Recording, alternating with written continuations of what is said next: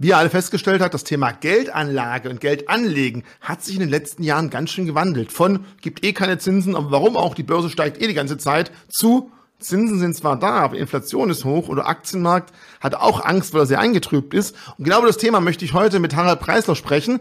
Äh, und zwar wollen wir uns mal schauen, wo kommen wir her und vor allem mittellangfristig, wo könnten wir denn hingehen? So richtig sagen wirst du natürlich auch nicht können, aber du hast gewisse, mit einer, sagen wir mal, volkswirtschaftlichen Vorbildung, gewisse Vorkenntnisse davon.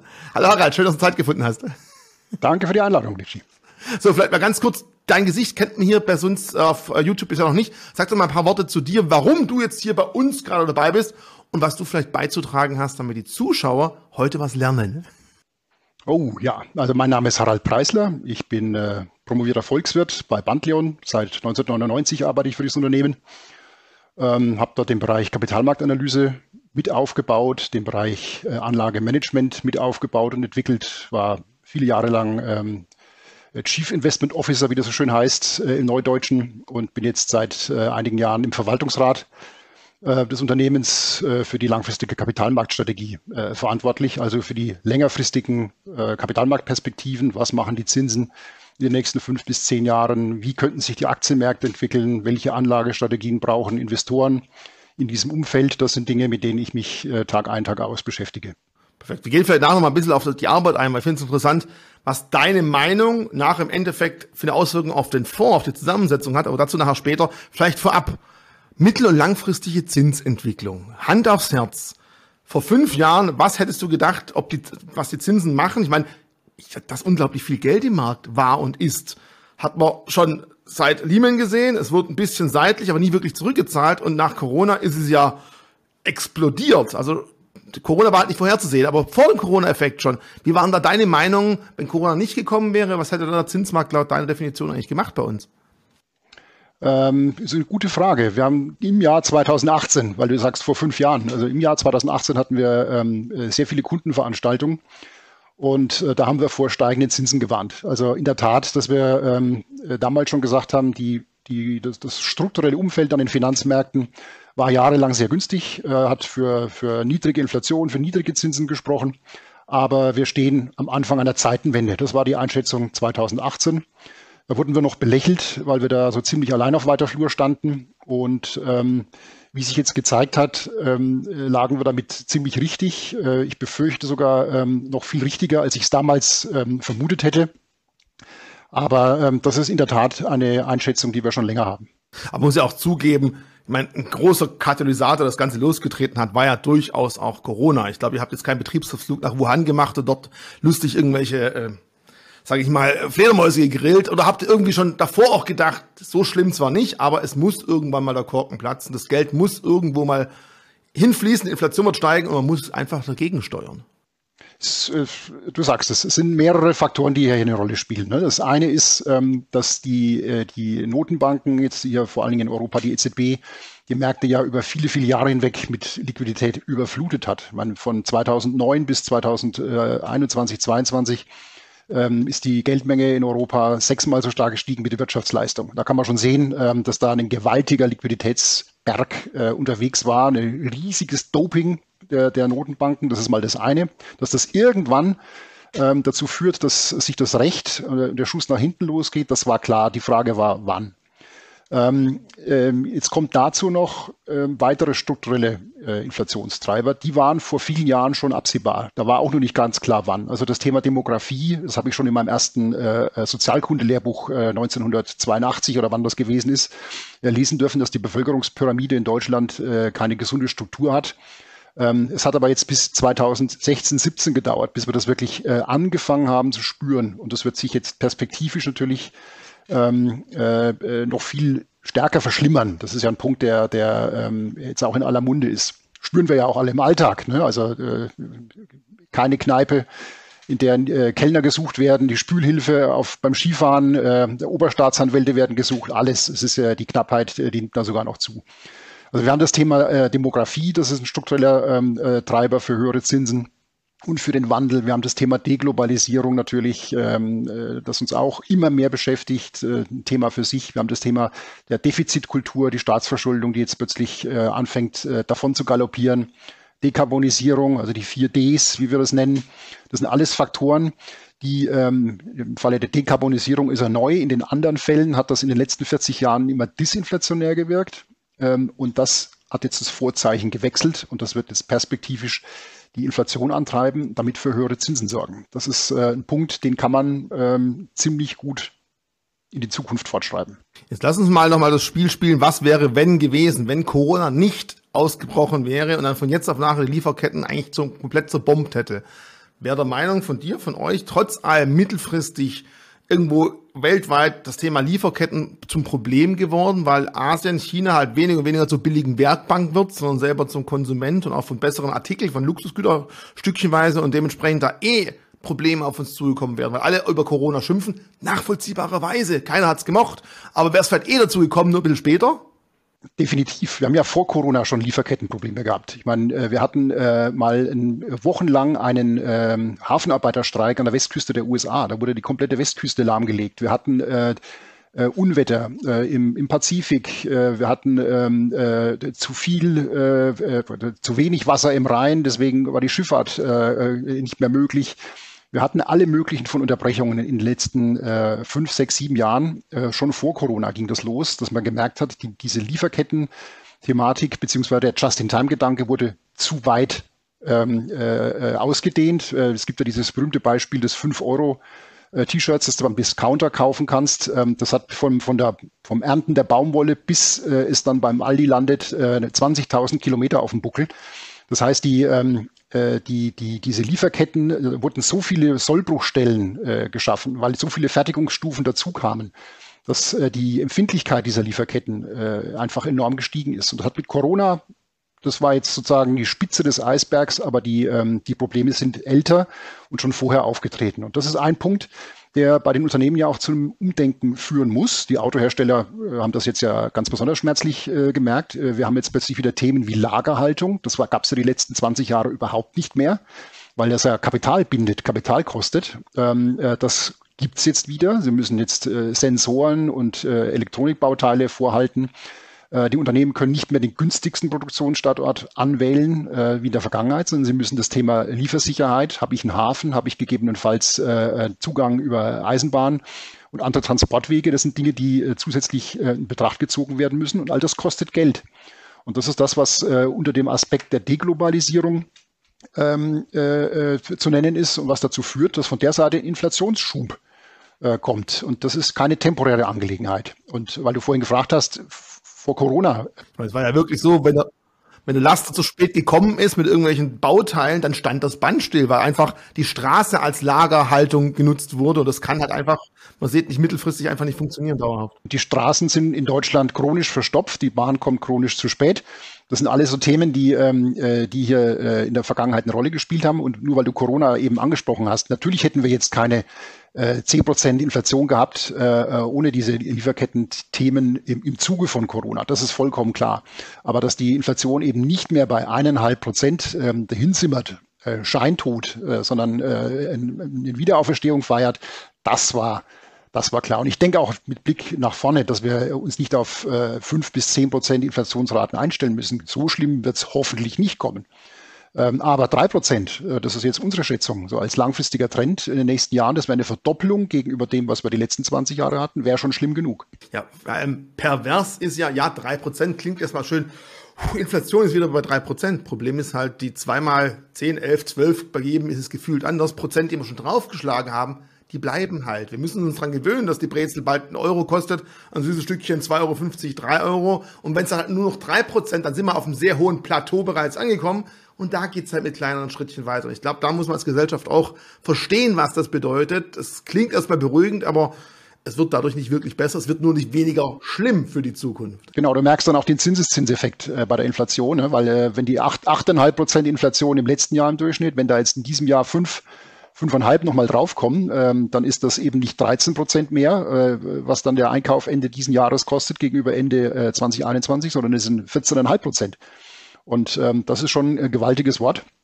Aber wie gesagt, die Inflationsraten werden jetzt ähm, mit Sicherheit äh, zurückkommen. Wir haben ja jetzt schon einen Abwärtstrend, aber sie pendeln sich einfach auf einem höheren, höheren Niveau ein, als wir das in den letzten äh, 20 Jahren gewohnt waren. Und das hat durchaus ernstzunehmende Konsequenzen äh, fürs komplette äh, Finanzmarktumfeld. Selbst diese drei Prozent sind schon eine neue Welt.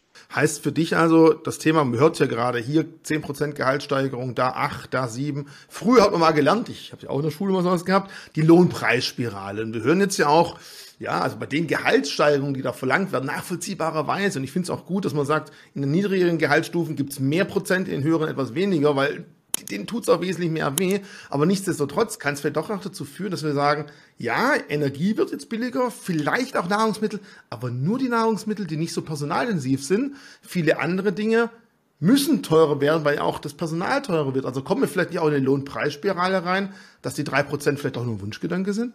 Das wäre das Risiko. Das Risiko ist eher, dass es so kommt, als dass wir wieder zurückfallen in die alte ähm, Komfort-Range da um eineinhalb Prozent. Ähm, eine echte Lohnpreisspirale glaube ich ähm, bislang noch nicht ähm, dass sich das also immer weiter nach oben äh, verstärkt, aber dass wir uns einfach auf einem höheren Niveau einpendeln. Wir müssen ja sehen, wir hatten die letzten 20 Jahre kaum Reallohnzuwächse äh, in Deutschland. Und jetzt hat sich durch die demografische Entwicklung, mal nur noch mal ein paar Zahlen dazu. Ich meine, wir haben äh, auf der, an der europäischen Ebene Fangen wir damit mal an. Ähm, haben wir im Jahr 2022, also letztes Jahr, den absoluten Bevölkerungsgipfel bei 480 Millionen äh, Menschen ungefähr äh, durchschritten. Ab, von jetzt ab bis in die nächsten 50 Jahre, so sind die Projektionen der, der UN, wird die europäische Bevölkerung äh, schrumpfen. Pro, pro Jahr um ein bis zwei Millionen. In Deutschland noch sehr, äh, ist der Effekt stärker.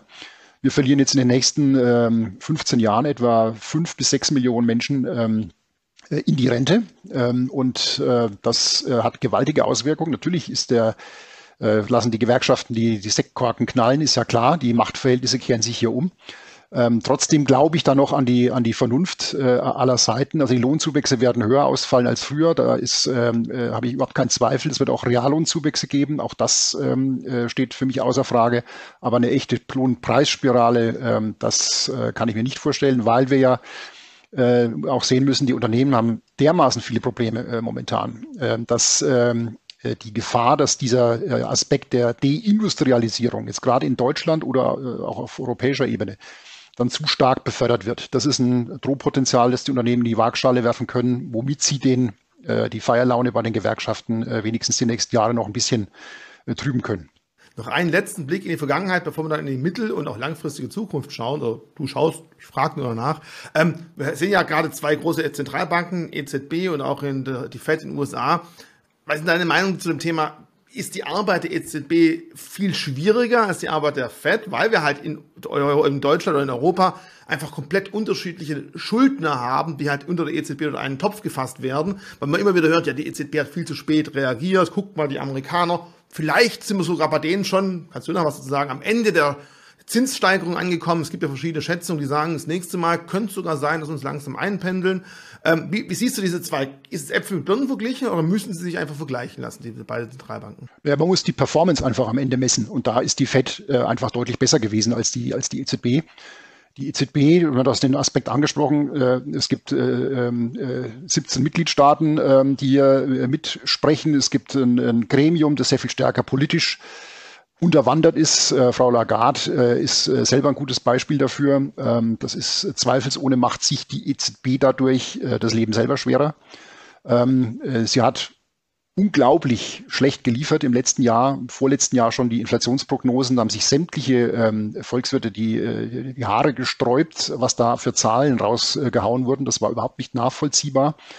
Äh, teilweise wirklich grotesk. Äh, auch Frau Lagarde hat ja im äh, 2021, im äh, Ende 21 noch von einem kleinen Inflationsbuckel äh, gesprochen ähm, und ähm, äh, das musste ständig nach oben korrigiert werden. Nein, also an der Stelle muss, muss sich die, ähm, die EZB mit der FED vergleichen lassen. Da ist die Performance einfach deutlich schlechter. Aber ähm, sie sind beide nah am Ziel. Also ich kann mir vorstellen, dass die EZB noch einmal was macht jetzt im Juni. Dann sind wir hier auch am Ende. Die FED äh, macht wahrscheinlich gar nichts mehr. Ähm, äh, das kann ich mir sehr gut vorstellen, dass die Amerikaner jetzt äh, erstmal das Signal geben, jetzt ist Pause mit der unterschwelligen Drohung. Vielleicht kommt dann später nochmal was. Ähm, dazu wird es dann aber meines Erachtens nichts, nicht kommen. Ich glaube, die Drohung muss ja immer da sein, dass man sagt, wir sind bereit, whatever it takes. Wir würden weitermachen, wenn es sein muss. Ich glaube, das ist immer ganz wichtig, um einfach notfalls doch mal irgendwie aus dem Zaum haben zu können. Und häufig ist ja nicht, jawohl, wir haben die Zinsen erhöht, das scharfe Schwert, sondern wir gehen noch viel weiter und nächstes Mal wird es vielleicht noch viel schlimmer. Ich glaube, darauf achtet der Markt meistens nicht stärker häufig sogar als auf die nackten Zahlen. Das ist ja der Ausblick der Zukunft, was passiert denn noch alles. Das ist richtig. Und ich meine, die Märkte nehmen ja schon einiges vorweg. Äh, das ist ja der, der, der wunde Punkt momentan auch, dass äh, sowohl in den USA als auch bei uns eine äh, massiv inverse Zinskurve haben. Ähm, und das ist in der Vergangenheit jeweils ein ziemlich guter Frühindikator dafür gewesen, dass Rezessionen vor der Tür stehen. Ähm, das Bittere an diesem Indikator, was ihn in der, in der praktischen Anwendung so schwierig macht, ist, dass die Zeitverzögerung so extrem groß ist. Das heißt, wenn die Zinskurve invers wird, dann fängt nicht am nächsten Tag die Rezession an, sondern es dauert eineinhalb, zwei Jahre, manchmal auch noch länger, bis es soweit kommt. Nur es war halt immer so. Wenn die Zinskurven invers wurden, dann kam ähm, äh, die Rezession 12 bis 18, manchmal 24 Monate später. Und so wird es auch diesmal sein. Und das wird auch dann der Punkt sein, der dann die ähm, Notenbanken diesseits und jenseits des Atlantiks von weiteren Aktionen äh, abhält. Vielleicht ganz kurz, inverse Zinsstruktur heißt, im Normalfall ist es ja so, wenn ich mein Geld langfristig anlege, kriege ich mehr Zinsen dafür. Wenn ich nur ein Tagesgeld oder ein Monatstagesgeld mache, da kriege ich weniger dafür. Und diese inverse Zinsstrukturkurve heißt eben, das Absurde ist ja momentan, für kürzere Geldanlagen kriege ich häufig eine bessere Rendite als für langlaufende Anlagen. Und das ist genau das Szenario, wo du gerade beschrieben hast. So, bevor ich jetzt wirklich, wir haben die Vergangenheit angeschaut, wir haben so ein bisschen, wo sind wir denn gerade? Und ich glaube, ich habe schon einen Titel für das Video, Fett am Ende der Zinssteigerung. Perfekt, da wird geklickt. Ähm, will ich aber ganz kurz, bevor du jetzt deine Meinung von der Zukunft gleich anschauen, mal fragen, du hast eine Meinung. Ist ja klar, das ist ja dein Job, sonst wärst du irgendwie falsch besetzt. Aber wie fließt deine Meinung jetzt bei Bandleon als Vorgesellschaft in das Tun der entsprechenden Fondsmanager ein oder wie viele Fonds managt du überhaupt und mit, wie oft sprichst du da mit jemandem? Ist es ja, ich habe einmal im Monat eine Meinung und den Rest denke ich halt nach. Also wie, wie funktioniert das bei euch? Ja, wir haben eine ganze ähm, Palette an, an Fonds, äh, vom äh, defensiven Rentenfonds, wie man im Deutschen äh, sagt, bis hin zu, zu reinrassigen Aktienfonds geht die äh, Palette bei uns komplett durch. Äh, unsere Kunden sind ja überwiegend institutionelle Investoren. Das heißt, wir haben äh, sehr viel zu tun mit Pensionskassen, mit Banken, Sparkassen, Versicherungen. Ähm, wir haben darüber hinaus, das ist in diesen, bei dieser Kundengruppe auch normal, sehr viele Spezialfonds. Ähm, das heißt, die ähm, geben uns dann ein Mandat, 50 Millionen, 100 Millionen Euro und haben dann eine ganz bestimmte Vorstellung, was mit diesem Geld ähm, äh, passieren soll. Und das setzen wir dann für diese Kunden um. So kommen wir dann auf eine Gesamtzahl in den Portfolien, die äh, mittlerweile über 50 äh, ähm, äh, liegt. Und äh, was unsere Kunden an unserer Arbeit äh, sehr schätzen, ist die hohe Transparenz, die aus diesem grundsätzlichen makroökonomischen, volkswirtschaftlichen ähm, Antritt kommt. Das heißt, wir ähm, argumentieren immer aus dem Blickwinkel der Konjunktur heraus. Ähm, wie sind die Konjunkturperspektiven für die nächsten drei bis sechs Monate? Äh, darauf basiert dann die Einschätzung, was mit den Zinsen passiert, was mit den Risikoprämien passiert an den Anleihenmärkten, äh, was mit den Aktienmärkten passiert, wie die Asset Allocation zu balancieren ist. Das ist sehr transparent. Und das ist auch das, äh, sozusagen das Ergebnis der volkswirtschaftlichen Analyse, was in den Anlageprozess einfließt. Wir definieren im Prinzip die Leitplanken für die Fondsmanager. Ähm, dürfen sie viel Risiken eingehen oder sollen sie viel Risiken eingehen oder eher weniger Risiken, in welchem Bereich? Sollen sie das tun? Äh, und dann äh, obliegt es den ähm, Fondsmanagern, das mit Leben zu füllen. Das heißt, dieser Top-Down-Ansatz, der wird dann sozusagen von unten noch befüllt, indem dann die Fondsmanager sagen, okay, ich setze das jetzt um. Ähm, mein, meine Branchenmeinung ist aber eher noch defensiver. Ich habe Einzeltitel, die ich hier äh, ganz besonders gewichten möchte. Das ist dann der Impact ähm, und der Einfluss, den die, die Fondsmanager äh, mit einbringen.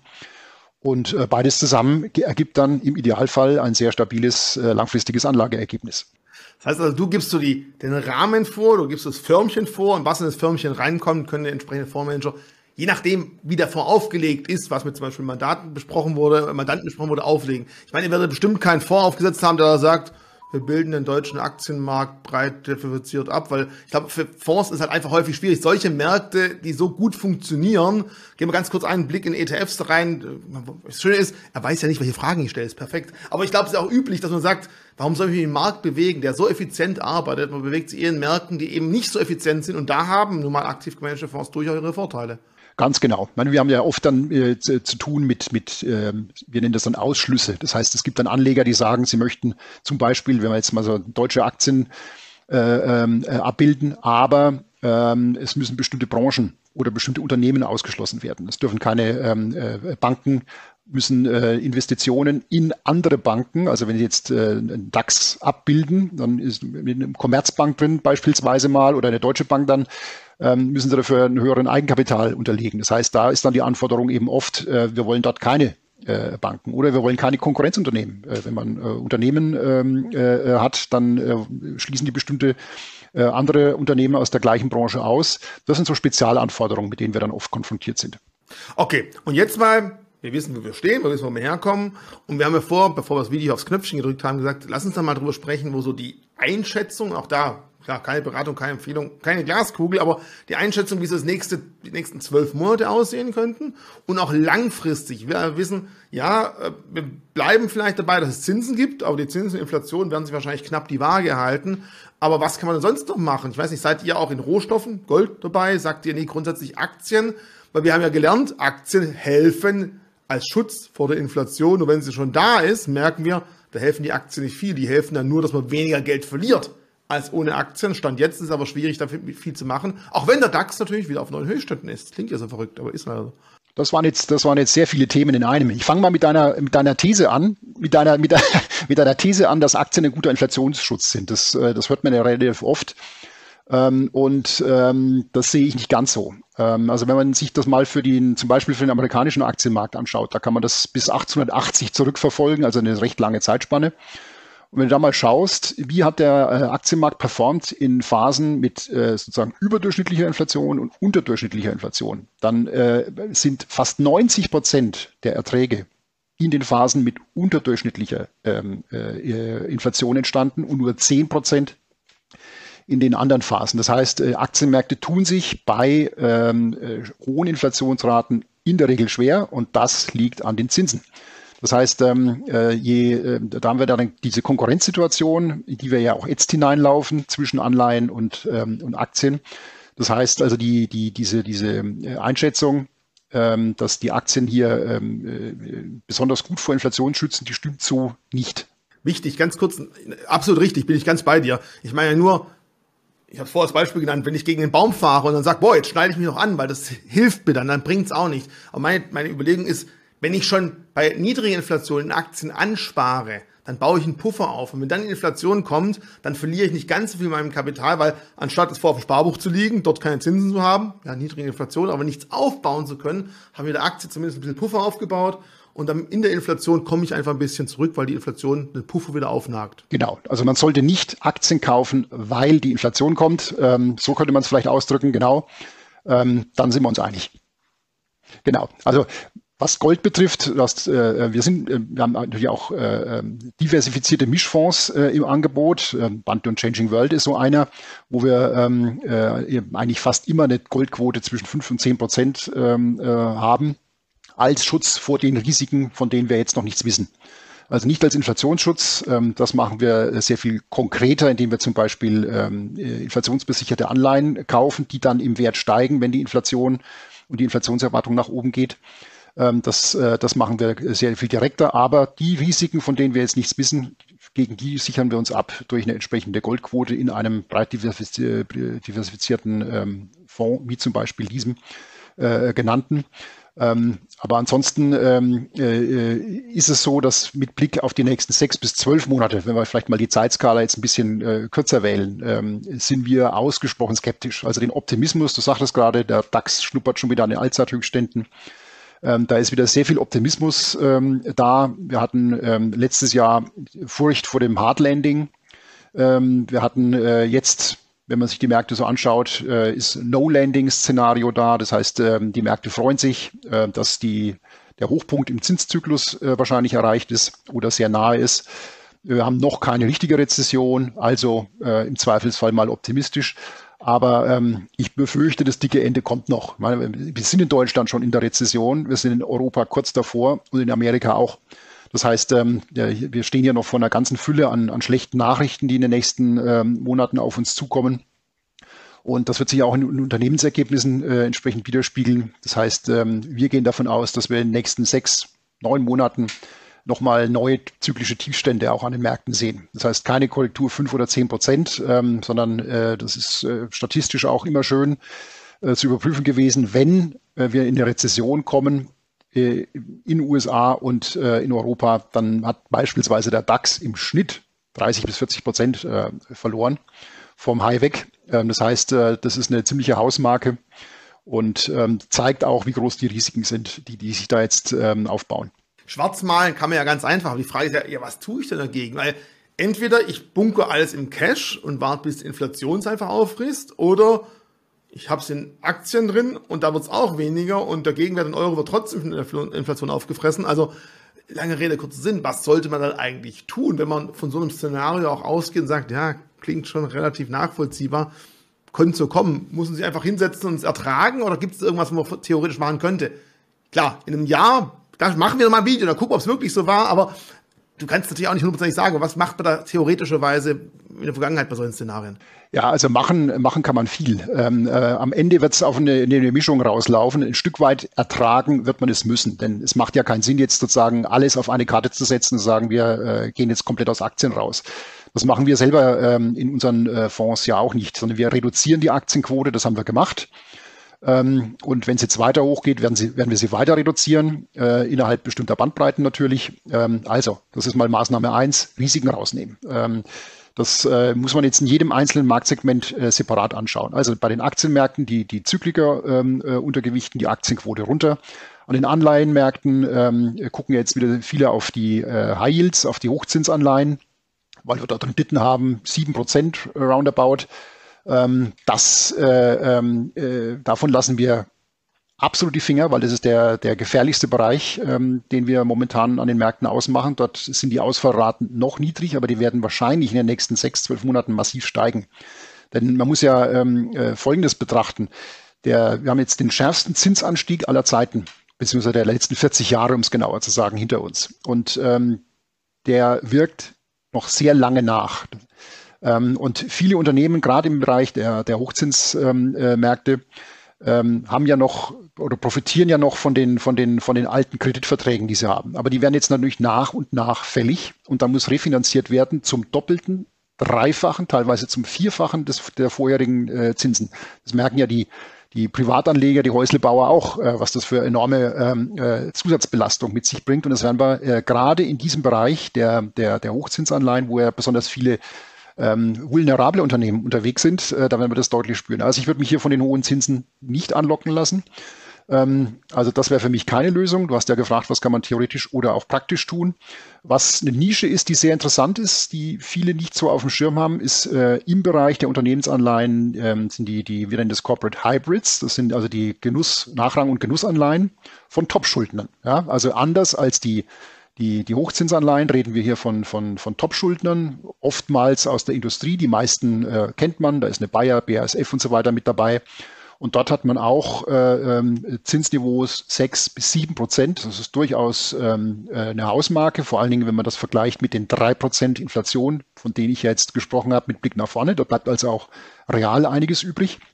Das ist eine recht äh, interessante Anlagekategorie ähm, die äh, jetzt auch von institutionellen äh, Anlegern immer mehr äh, in Betracht gezogen wird, weil der Mix aus attraktiver Verzinsung und ähm, äh, Schuldnerqualität ähm, sehr, sehr gut ist. Ja, also man hat hier einen recht guten äh, langfristiges äh, Ertragspotenzial. Ich kann mich früher noch erinnern, dass die Anzahl der Genussscheine, die verfügbar waren, also zumindest börsennotiert, ja trotzdem relativ überschaubar war. Ich weiß, ein Kollege, der bei uns in Stuttgart dafür zuständig ist, der hat gesagt, guck mal hier die Handvoll, das waren glaube ich 25, 30 Stück, eher mit Anleihen, eher mit Aktiencharakter. Ich meine, die Auswahl ist zumindest geringer, aber wenn es halt Top-Bonität ist, da ist das Volumen trotz allem genügend vorhanden, denke ich mal, oder? Deswegen sagte ich, es ist eine Nische. Äh, der sollten sich die Anleger mal äh, einen Blick drauf werfen. Äh, das ist durchaus attraktiv. Ähm, wir decken das bei uns auch durch einen entsprechenden Fonds ab. Ähm, äh, der heißt auch so Bundle und Corporate Hybrids. Ähm, und ähm, das ist ein Punkt, der ähm, äh, sehr stark im Kommen ist. Aber du hast natürlich recht, die, das ist ein, ein, ein engerer Markt mit ähm, nicht allzu vielen Emittenten, aber dafür sehr attraktiv. So, okay. Die nächsten, sagen wir mal, zwölf Monate tut's weh. Aber danach wird's doch sicher besser, oder nicht? Äh, nein. Ich befürchte, äh, wir müssen uns damit abfinden, dass wir ähm, vor, vor komplett neuen Zeiten äh, stehen. Ja, nichts, nichts wird so sein, wie es war. Ähm, denn ähm, wenn wir die letzten 15 Jahre äh, uns anschauen und die, die Geldpolitik, die ist für mich der Schlüssel für das, was hier vor uns ist, dann ähm, haben wir hier massiv gedopte Märkte äh, gehabt. Ja? Ich hatte ja vorhin schon gesagt, äh, sechsmal so stark ist die Geldmenge gestiegen wie die Wirtschaftsleistung.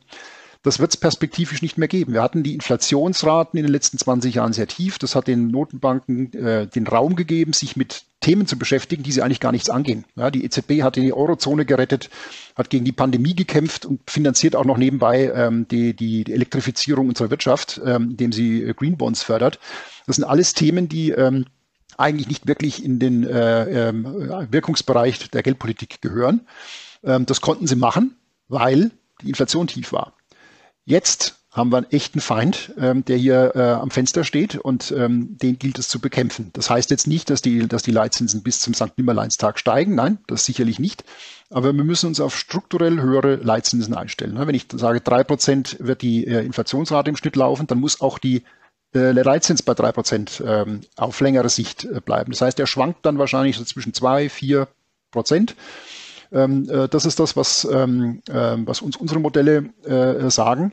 Und das bedeutet dann, äh, dass wir ähm, mal im ersten Schritt feststellen müssen, dass die Kapitalmarktrenditen jetzt am sichersten Bereich, deutsche Bundesanleihen zum Beispiel, die sind jetzt am langen Ende bei 2, 3, 2, 4.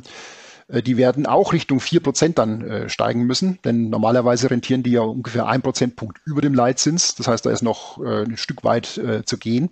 Das heißt, wir müssen uns dann darauf einstellen, dass ähm, die Unternehmensanleihen im ähm, äh, guten Bereich bei 6% äh, rentieren und so weiter und so fort. Und das sieht man schon, das sind Renditeniveaus, die sind ein ernsthafter, eine ernsthafte Konkurrenz zu Aktien. Ja, weil die Aktienmarktperspektiven, da sagt man ja in der langen Frist auch immer 7 Prozent, 6 bis 7 Prozent erwarte ich da langfristig. Ähm, nebenbei bemerkt, das gilt nur bei Anlagehorizonten jenseits von 25 Jahren. Wer hat den schon? Ähm, das heißt, ähm, hier erwächst für den, für den Aktienmarkt eine große Konkurrenz. Das heißt, wir haben hier mehrere Probleme. Auf der einen Seite ähm, die Konkurrenzsituation zu den Anleihen, auf der anderen Seite die Liquidität, die nicht mehr so sprudelt wie in vergangenen äh, äh, Jahren. Und dann kommt jetzt noch dazu, dass wir ähm, bei den Unternehmen ähm, zwei neue Probleme haben. Das eine ist die, ähm, das Thema Kosten. Du hast vorhin von Lohnpreisspirale gesprochen. Ähm, äh, tendenziell stärker steigende Lohnkosten, stärker steigende Zinsbelastung, höhere, höhere ähm, Zinskosten, höhere Rohstoffpreise. Ähm, das ist ein Punkt, der uns auch erhalten bleibt. Gerade im Bereich der Industriemetalle sehe ich hier äh, enorme Risiken auch auf uns zukommen. Das heißt, die Kostenbelastung für die Unternehmen wird ähm, deutlich stärker steigen. Und gleichzeitig äh, ist die Produktivität, die äh, ja eigentlich dazu da wäre, geeignet wäre, das sozusagen zu kompensieren, die ist nicht da. Das heißt, ähm, wir haben hier verschiedene Probleme, die für die Unternehmen, ähm, äh, das kann man rund, rund um den Globus äh, verallgemeinern, eine völlig neue Situation darstellen, mit der sie umgehen müssen. Also die Kombination aus Margendruck und äh, immer schwächerem Produktivitätswachstum. Das ist sozusagen die neue Herausforderung, vor der die Unternehmen stehen und die dazu führen werden, dass die Aktienmarkterträge äh, sehr wahrscheinlich nicht an die langfristigen Durchschnitte die sechs bis sieben Prozent heranreichen, sondern eher äh, dürftiger ausfallen werden. Gut, aber wenn man dann sechs Prozent auf eine Bundesanleihe bekommen würde, also dann hat man zumindest eine Ausweichmöglichkeit, wenn die Inflation wirklich nur bei drei Prozent wäre, also wenn man, ich habe ganz viele wäre es in dem Satz, wenn am Schluss zumindest eine positive Ertrag auch bei Anleihen möglich ist nach Abzug der Inflation, das ist ja wenigstens mal etwas, weil lange Zeit war ja so, Inflation war trotzdem irgendwo da und es gab gar keine Zinsen, also war es lange Zeit komplett ein Negativgeschäft. In deinem Szenario, ja, der Aktienmarkt würde schlechter laufen, aber mit der Anleihe hätte man vielleicht eine Alternative, was es dann nicht ganz so ja, düster macht, aber halt nicht diese großen Sprünge, die man sonst immer gesehen hat.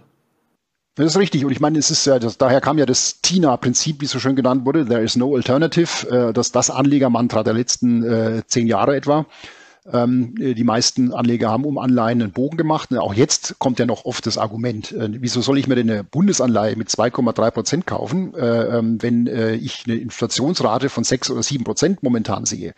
Da muss man jetzt aufpassen, denn ähm, die, äh, die Inflationsrate, die jetzt von, von, von Statistischen Bundesamt oder von Eurostat ausgewiesen ist, das ist ja die Inflation jetzt verglichen mit vor einem Jahr. Wir wollen ja bei der Kapitalanlage in die Zukunft gucken und müssen uns daher an den längerfristigen Inflationstrends äh, orientieren. Da habe ich die drei Prozent ins Spiel gebracht. Ähm, dann sind die 2,3 Prozent für die zehnjährige Bundesanleihe immer noch keine attraktive äh, Verzinsung, aber die äh, 4, 4,5, 5 Prozent, die man jetzt bei ähm, äh, Unternehmensanleihen bekommt oder die 6 Prozent plus, von denen ich eben gesprochen habe im Bereich der Hybrids, der Nachrang- und Genussanleihen, das ist dann durchaus real schon äh, sehr attraktiv. So, letzter Ausflug nochmal ganz kurz auf die Produktivität. Wir haben vor kurzem Nvidia Zahlen gesehen.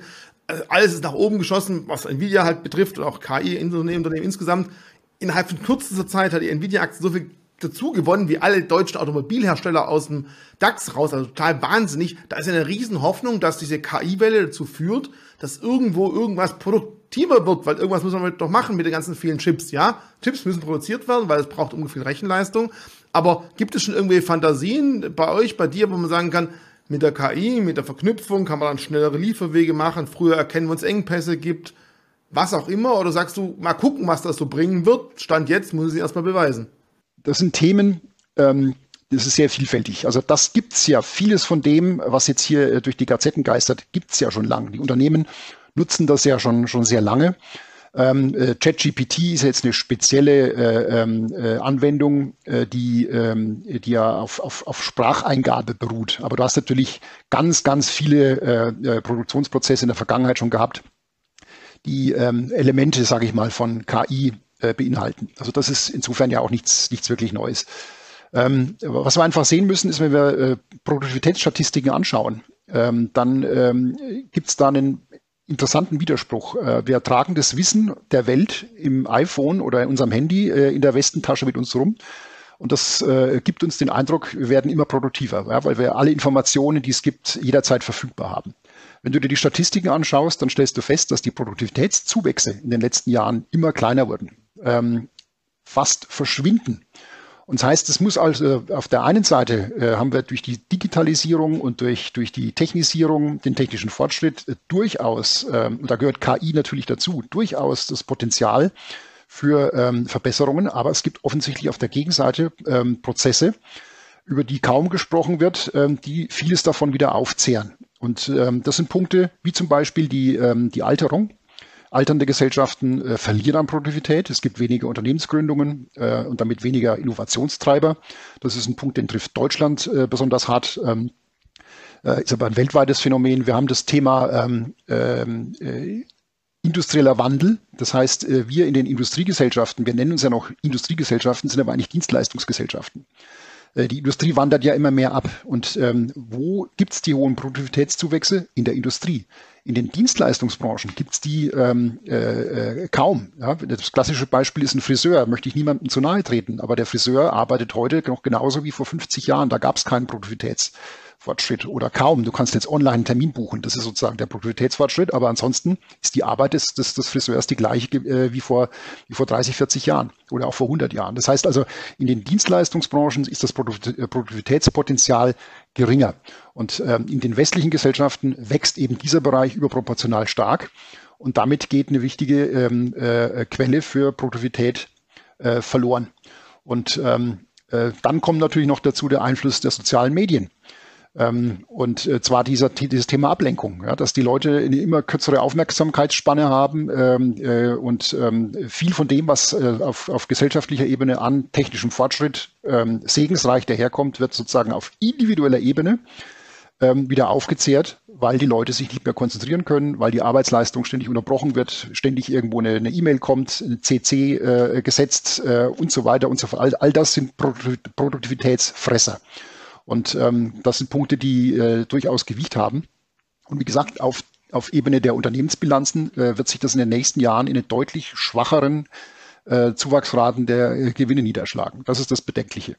Und vielleicht noch ein Punkt, der dritte, den du noch nicht angesprochen hast, ist das Thema, äh, wir haben mehr und mehr Arbeitnehmer, die in der Verwaltung arbeiten und dann halt auch nicht unbedingt produktiver wird. Ich habe jetzt gerade nebenher kurz eine Statista-Grafik angeschaut. Das ist wirklich so, in den letzten ja, 10, 15 Jahren gab es einen ganz ordentlichen Anstieg dabei. Auch das führte nicht zur Produktivität einer Gesellschaft bei. Also es sind schon einige Punkte, die uns durchaus für die Zukunft zumindest da äh, nachdenken lassen. Aber vielleicht ein kleiner Vorteil, du sagtest ja, in Deutschland als Aktionär kann ich mir ja auch meine Aktien aus Ländern suchen, die eben doch eine gewisse Produktivitätssteigerung haben und dementsprechend vielleicht auch dort einen Mitertrag rausziehen, würde ich mal behaupten. Gibt es für dich so Länder, wo du sagst, was die Produktivität angeht, jetzt nicht, dass wir sagen, in den Ländern muss man investiert sein, aber wo du sagst, in der Zukunft gehst du da von einer stärkeren Produktivitätssteigerung aus im Vergleich zu vielen westlichen Ländern zum Beispiel? Ja, das, die, dieses Thema rückläufige Produktivität ist in der Tat global. Aber es gibt natürlich Länder, die sind äh, stärker exponiert als andere. Also Europa, Deutschland, auch die USA. Ähm, interessanterweise, die leiden hier äh, besonders stark. Und äh, die Länder, die ähm, sich ähm, in, in, der Phase des Übergangs befinden, also die Schwellenländer äh, mit China vorneweg, aber künftig auch sehr viel stärker Indien als großer Konkurrent äh, zu, zu äh, China. Ähm, das wird ähm, äh, ein, ein, einen Länderbereich sein, auch Vietnam, ähm, wo wir die Probleme deutlich in deutlich geringerem äh, Maße haben, die sogar profitieren, die als Produktionsstandort eben genau ähm, diese, diese Produktivitätsgewinne, die es gibt, äh, in, in vollem Umfang ernten, äh, während wir davon immer mehr abgeben müssen. Okay, dann bin ich mal gespannt, wie es nächstes Jahr ausgeht. Und ich glaube, spätestens in einem Jahr bist du wieder zu Gast. Schreibt mal, was haltet ihr vom Harald? Sollen wir ab und zu mal bei uns vorbeischauen lassen? Und noch eine kleine Werbung in eigener Sache von Banteln als auch von der Börse Stuttgart. Äh, wenn ihr jetzt schon, habe einige Namen von Banteln Fonds gehört, wenn ihr wissen wollt, einige weitere sind bei uns an der Börse handelbar, wie alle Fonds ohne Ausgabeaufschlag und bis Ende Juni im Kauf bei einigen Banken auch ohne Börsengebühren. Unten seht ihr auch Link zu der Aktion, also auch da vielleicht mal vorbeischauen.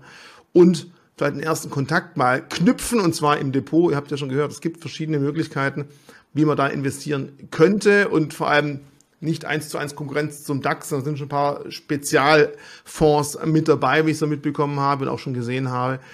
Äh, von meiner Seite aus, wir haben gesagt davor, ja, so 15, 20 Minuten, wie ich befürchtet habe. Es sind 40 geworden und für mich ging es sehr, sehr schnell vorbei. Harald hat mir sehr viel Spaß gemacht. Ich hoffe, für dich war es auch okay. Dein erster Auftritt hier bei uns. Und ich kann mir durchaus vorstellen, dass wir uns mal hier wiedersehen werden. Bis dahin, zum nächsten Mal. Ciao. Danke, mach's gut. Wiederhören. Tschüss.